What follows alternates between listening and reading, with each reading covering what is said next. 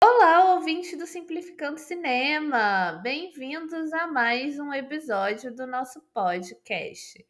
E essa semana vamos falar da continuação da greve dos atores lá em Hollywood, os principais impasses para que o acordo não tenha sido tão benéfico quanto foi com os roteiristas e quais que possivelmente serão os próximos passos aí dessas indecisões. E o que, que pode acontecer ainda a nível de filmagem enquanto a Nova Zelândia está aí com um novo governo mais alinhado à direita conservadora do país e que já ameaçou cortar alguns subsídios públicos para o audiovisual local e internacional, já que é uma rota aí, né, de grandes produções hollywoodianas.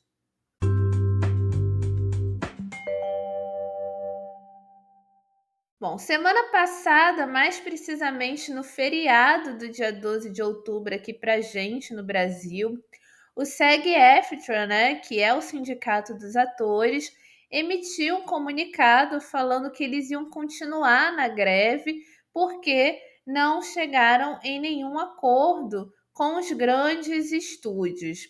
E eles abandonaram até a mesa de negociações que até então era tida com é, muita ansiedade por todos os membros do sindicato, né? Por conta do sucesso dos acordos com a greve do, dos roteiristas que acabou recentemente.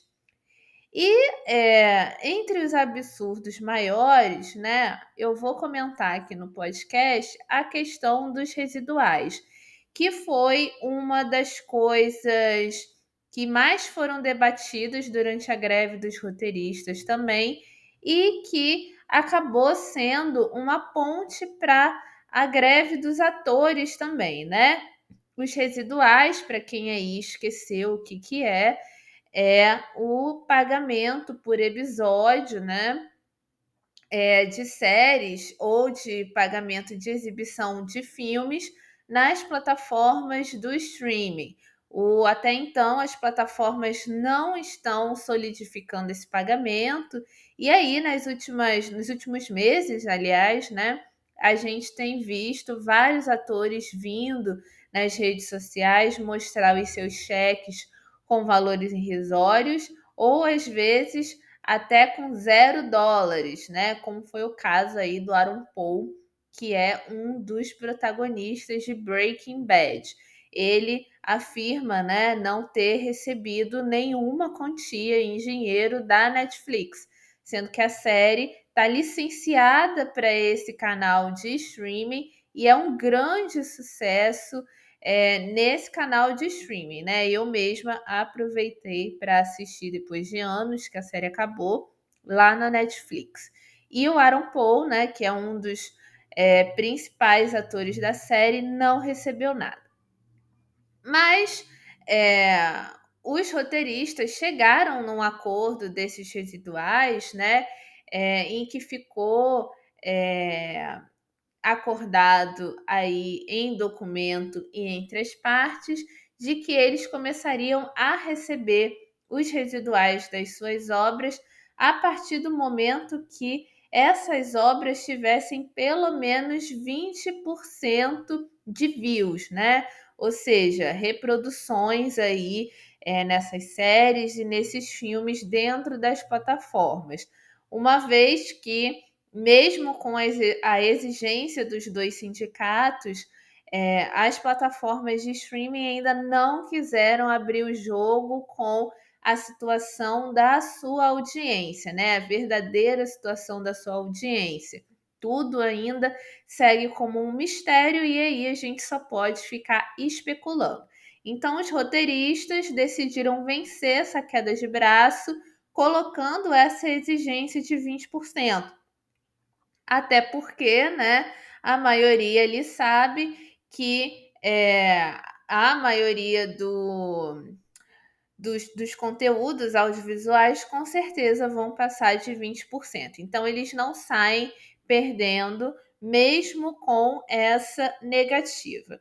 E aí, né, o Sindicato dos Atores, o SEG-AFTRA, tentou fazer a, praticamente a mesma negociação. Só que o sindicato ele exige um pagamento de 500 milhões de dólares anualmente. E esse é um valor é, fechado para todas as plataformas, né? É importante a gente saber isso, porque isso é totalmente diferente, por exemplo, de outras é, exigências de pagamento em outras dinâmicas de regulamentação do streaming, até porque aqui a gente não está falando de regulamentação do streaming é, nos moldes que a gente discute no Brasil e nos moldes que a União Europeia discutiu para si.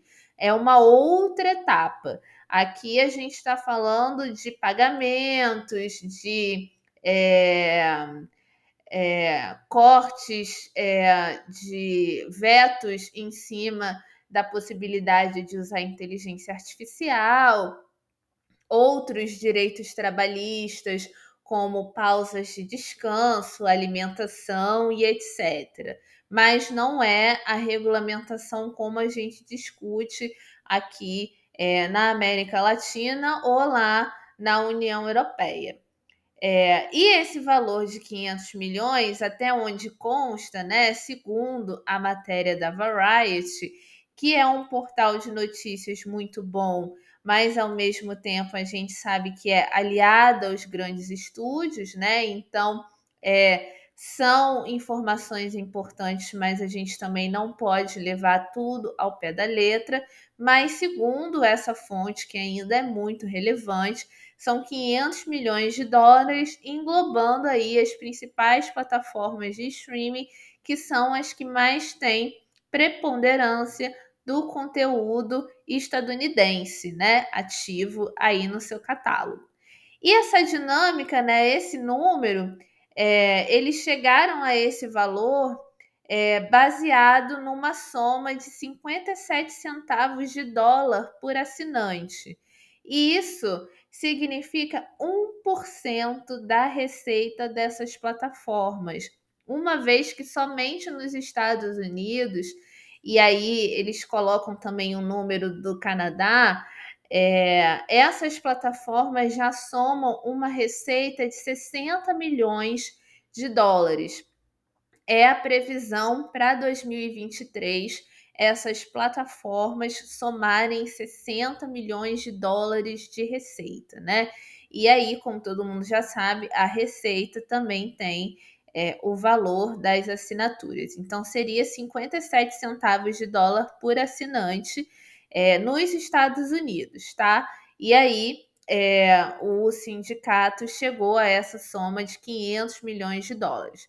500 milhões de dólares para pagar residuais quase não é nada quando você vê que é, este negócio está lucrando na casa de 60 milhões de dólares é, para 2023 e tem projeções de aumentos significativos para os próximos anos, né? Principalmente para o Brasil até. Mas não vou entrar é, nesses detalhes de Brasil, porque não é o tema do nosso episódio dessa semana.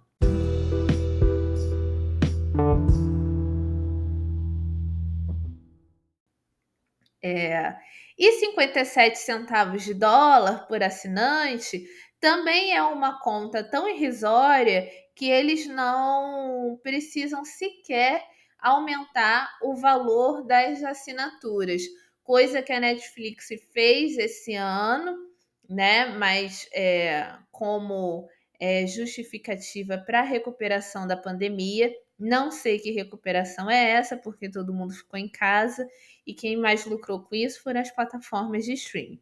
Mas agora a Netflix e algumas outras também já estão anunciando um aumento nos preços das assinaturas.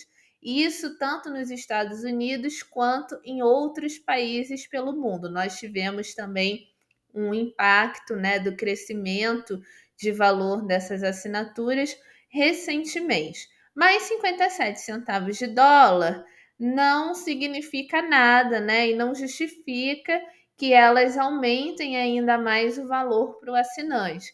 Se elas fizerem isso, é por conta dos Estados Unidos ser um país altamente liberal e que não possuem outras regras de regulamentação para as plataformas.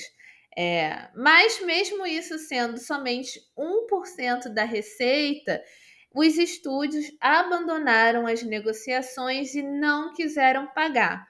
A contrapartida desses estúdios é um valor na casa de 20 milhões, o que é o que significa é, um, uma distância de 480 milhões de dólares entre os atores e os estúdios nessa questão dos residuais. Então é muito dinheiro é, e é um dinheiro que a gente nem sabe o que, que eles vão fazer com esse dinheiro, né? Se eles vão de fato investir em novas obras ou se isso vai para é, pagamentos dos acionistas. A segunda opção é sempre é sempre mais relevante do que a primeira quando a gente fala de streaming sem regulamentação.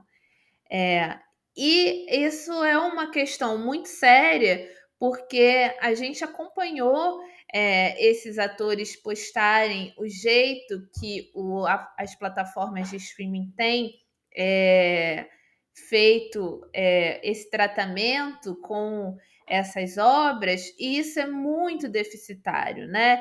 1% de receita já é algo que eu considero humilhante, porque a gente está falando de uma indústria que é hegemônica, né? Que está presente em, em talvez acho que todos os países do mundo, ou quase todos os países do mundo, é, com muita solidez, né? É um mercado que sempre veio numa crescente, há mais de 100 anos que isso acontece, e sair da mesa de negociações por conta de 1% da receita é absolutamente ridículo, né? É humilhante desses trabalhadores terem que continuar numa greve contra grandes conglomerados que são bilionários por conta de 1% da receita que eles não querem dividir.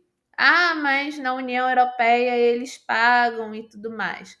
Pois é, é, mas lá o, o sistema é diferente, né? Você tem leis federais atuando, né? Você tem leis do Parlamento Europeu atuando. É, então, é uma outra dinâmica de regulamentação, que é a mesma dinâmica que a gente tem na América Latina com as nossas leis de incentivo, né? Então, quando a pessoa fala muito essas coisas de que o Brasil tem que ser mais Estados Unidos, é, nada a ver, porque ela não cobra a mesma coisa para produções, é, ela não cobra o mesmo para produções europeias, que são financiadas em grande parte com essas mesmas dinâmicas que a gente tem aqui: fundos públicos, apoios diretos, é, dinâmicas de filme commission, etc. É, e isso é muito triste de ver né? E aí a gente vê o quanto que essa dinâmica liberal ela vai quebrando totalmente uma cadeia de empregos nos Estados Unidos. Os Estados Unidos ele é o único país é, que, que tem uma indústria forte de cinema que não tem um fundo público direto de cinema, como a gente tem aqui com o Fundo Setorial do Audiovisual e como muitos outros países também têm esse fundo de garantia. E esse fundo de garantia, ele é muito importante, principalmente para você financiar obras mais independentes. Isso quer dizer o quê? é, que com o fundo público, é, o monopólio dos estúdios hollywoodianos no, nos, no próprio Estados Unidos não seria mais tão predominante como é hoje, porque você teria uma oportunidade de incentivar um cinema independente dos Estados Unidos, que é maravilhoso, é muito interessante, tem muita gente fazendo coisas ótimas, né? Tanto que é, o SEG Effort até, até, abriu a exceção desses filmes mais independentes é, continuarem filmando por conta, né? É, de prejuízos financeiros que eles poderiam colher com isso, né? Porque no cinema prevalece aquele bom e velho ditado do tempo é dinheiro. É, então, isso faz muita falta para os Estados Unidos ter é, um investimento em fundos públicos e acordos bilaterais, né? ou seja, acordos de coprodução.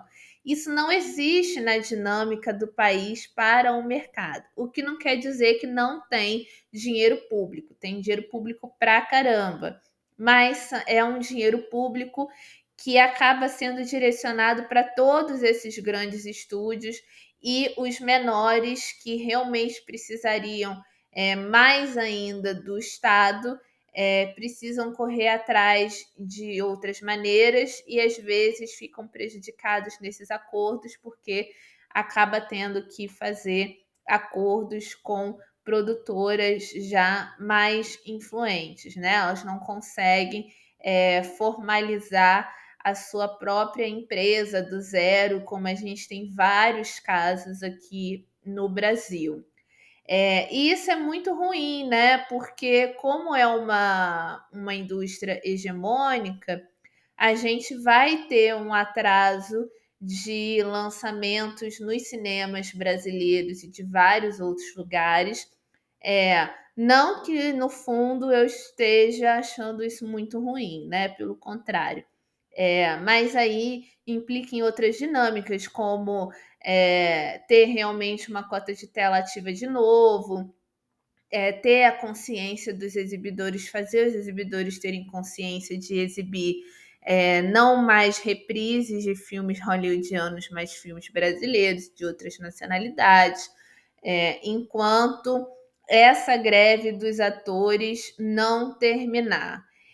E é, tudo isso, essa crise, né, essa greve, ela está é, sendo continuada também por conta da falta da receita de advertoriais dessas plataformas de streaming. Mais uma vez, é importante que a gente diga aqui, né, e frise muito bem que as plataformas de streaming, por mais que elas tenham 60 milhões de dólares em receitas nos Estados Unidos, elas continuam sendo um negócio que ainda não é 100% rentável para os próximos 10 anos.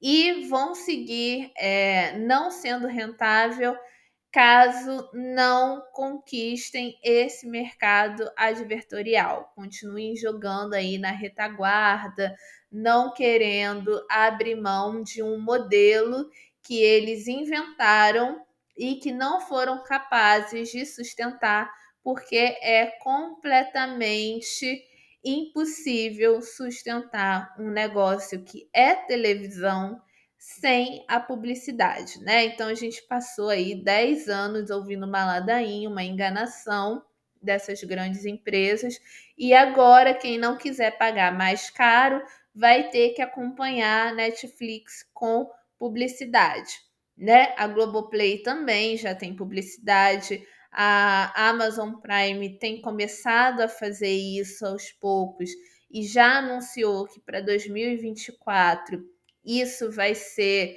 é, global, né? Então é mais uma grande empresa entrando nessa dinâmica de pegar essa receita mais contínua, né? É, da publicidade para se sustentar. É, e a gente vai ter essa dinâmica também com outras plataformas, né?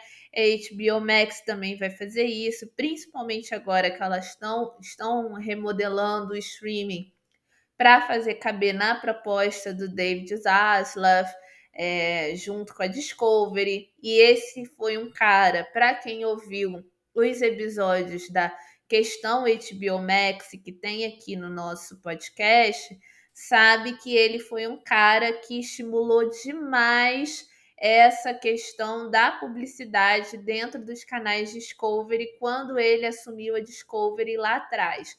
E ele resgatou não só a audiência que ele precisava, como resgatou também as finanças dessas, dessa empresa que estava muito por baixo naquele momento. Vai fazer a mesma coisa com HBO Max, é só uma questão de tempo. A Disney também vai entrar nessa, né? E já entrou numa outra dinâmica em testar a cobrança por senha, né? Como deu muito certo para a Netflix e a Netflix mais ganhou do que perdeu assinante nessa dinâmica é, da, da conta compartilhada, né? E de agora ter que pagar por acesso, se você não mora na mesma casa, a Disney vai seguir a mesma estratégia. Talvez a estratégia da Disney não seja tão bem é, executada, tão bem sucedida como a Netflix, porque a Netflix é um fenômeno, né? E como eu já falei várias vezes na minha produção de conteúdo aí pela internet, a Netflix é a única plataforma de streaming que realmente entendeu a dinâmica de ser uma televisão online, de ser uma possibilidade é, de mercado de streaming tudo que veio depois da Netflix veio para fazer frente à Netflix. E essas plataformas de streaming ainda não entenderam 100% a dinâmica do que precisa ter para ser realmente uma plataforma de streaming do jeito idealizado, né? É, a gente pode ter aí inúmeras críticas à Netflix, mas é inegável que o catálogo da Netflix é muito mais diverso no sentido de gêneros é, audiovisuais diferentes do que outros é, outras plataformas aí que a gente acompanha.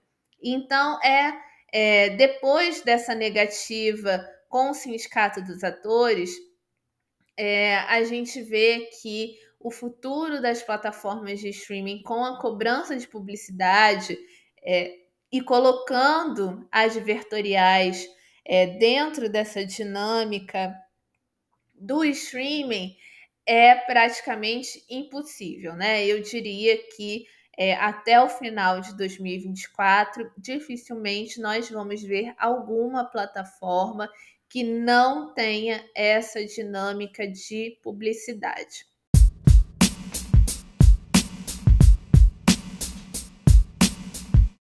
É, fora isso, a gente tem um problemão que é a Nova Zelândia podendo cortar subsídios públicos para filmagens e o audiovisual local, né?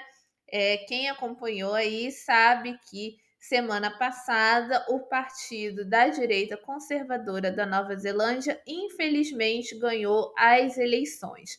E não muito tempo é, antes dessa eleição, a Variety também já tinha feito um artigo falando sobre a preocupação que o setor audiovisual neozelandês estava com a questão do governo, né? Mesmo o governo de esquerda já tinha começado a cortar alguns pequenos subsídios públicos principalmente no que se refere à isenção fiscal. Não porque a política ela não tem gerado frutos, muito pelo contrário.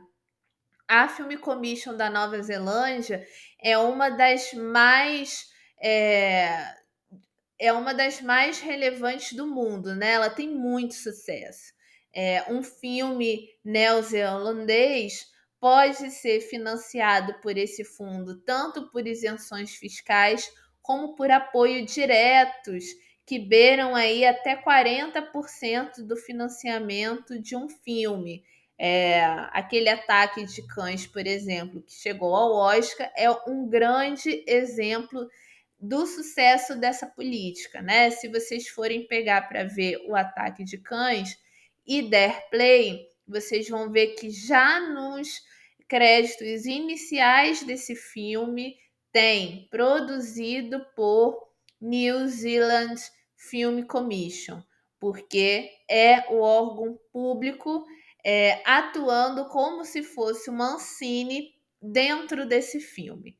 Mas é, com a desculpa de que a inflação está muito alta na Nova Zelândia, é, esse último governo já vinha cortando alguns subsídios e começou a preocupar a classe artística e audiovisual do local, porque é, o audiovisual na Nova Zelândia é uma das indústrias mais importantes daquele país, principalmente depois de toda a questão do Senhor dos Anéis, Avatar, o último Avatar também foi filmado lá. É, então, tem uma referência muito grande de produções norte-americanas. Então, essa, é, esse novo governo né, ainda não anunciou muito bem como que vai lidar com essa questão do audiovisual e fundos públicos, mas se a greve né, dos atores continuar existindo por muito mais tempo, vai prejudicar muitas filmagens nesse sentido, porque a gente sabe que os blockbusters norte-americanos em grande quantidade, principalmente esses filmes da Marvel, da DC e outras produções da Disney, estão indo filmar na Nova Zelândia, na Austrália, é, porque possuem muita confiança nesses investimentos e são investimentos muito altos, né? A isenção fiscal nesses países da Oceania é muito maior do que é, alguns países da Europa, inclusive. É lógico que é, esses contratempos acabam beneficiando outros países e menos os que já estavam acostumados. Mas esse novo governo da direita conservadora da Nova Zelândia acende um grande alerta, né, para as produções de Hollywood, que vão ter que buscar abrigo em outros lugares. E é prejudicial até mesmo é, para o que eles querem impor no Brasil, né? Que é, é a sustentação é, da, das Film Commissions como principal política, né? Bem alinhada aos interesses neoliberais dos Estados Unidos. E é algo que a gente também precisa lutar contra. Mas isso daí eu vou deixar para um outro conteúdo, seja aqui no podcast ou ainda é, em vídeos pelo Instagram. É, mas é importante que a gente fique de olho nessa direita conservadora que vai vir com tudo aí na Nova Zelândia e que provavelmente vai mexer com certas dinâmicas nesse audiovisual mais para o norte global, principalmente o hollywoodiano.